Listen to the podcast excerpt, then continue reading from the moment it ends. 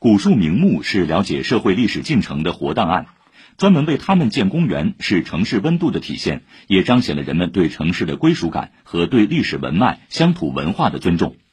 记者从上海绿化部门了解到，到今年底，上海将建成五座市级古树公园：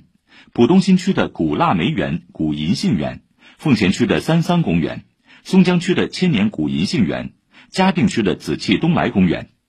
十四五”期间，上海将力争打造十座市级古树公园。